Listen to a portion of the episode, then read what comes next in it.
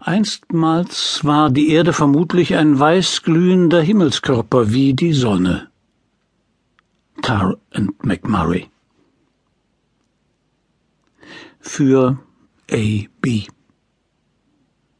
Dann, so wie alle meine Seelen bei dir im Paradies sind und mir fehlen, verstehen, wachsen, sehen ohne dich, so wie die Sparren, mein Gebein, bei dir verharren, werden die Muskeln, Sehnen, Venen, die Ziegel dieses Hauses wiederkehren.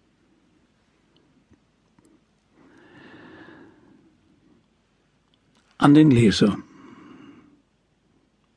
Dies ist ein Erstlingswerk, und der Verfasser berichtet darin von Erfahrungen, die inzwischen in weite Ferne gerückt und verloren gegangen sind, jedoch einst zum Geflecht seines Lebens gehörten. Sollte jemand also das Buch autobiografisch nennen, weiß der Verfasser nichts darauf zu entgegnen, denn ihm scheint das ernsthafte literarische Werk autobiografisch zu sein. So kann er sich beispielsweise kaum ein autobiografischeres Werk als Gullivers Reisen denken. Diese Zeilen richten sich jedoch vor allem an die Menschen, die der Verfasser in der nachfolgend beschriebenen Zeit mehr oder weniger gut gekannt hat.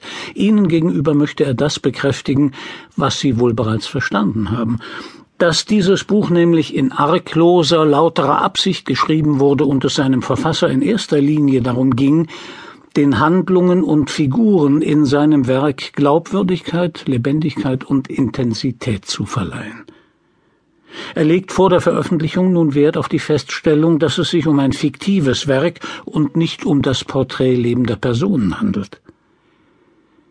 Doch sind wir alle die Summe sämtlicher Augenblicke unseres Lebens.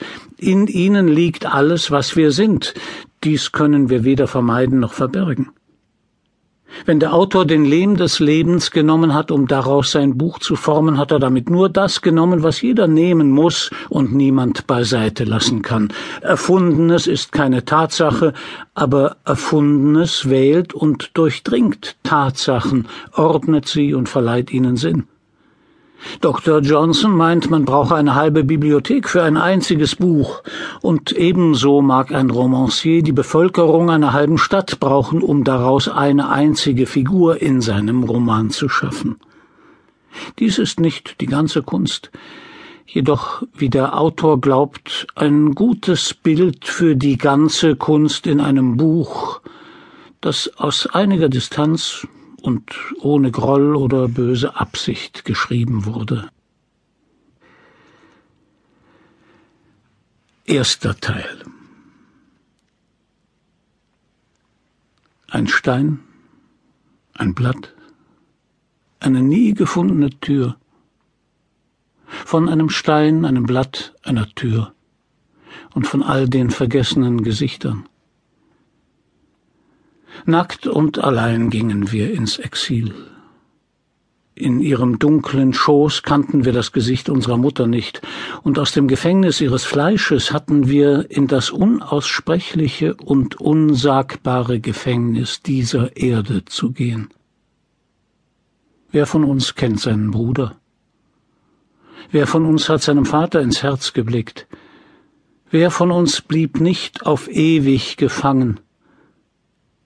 Wer von uns bleibt nicht für immer ein Fremder und allein? Vergeudet und verloren, in heißem Irrlichtern, verloren unter glänzenden Sternen auf dieser so matten, glanzlosen Asche, verloren. Uns sprachlos erinnern suchen wir die große vergessene Sprache, den verlorenen Himmelspfad, einen Stein, ein Blatt eine nie gefundene Tür. Wo? Wann? O verloren und vom Winde betrauert Geist, kehr wieder zurück.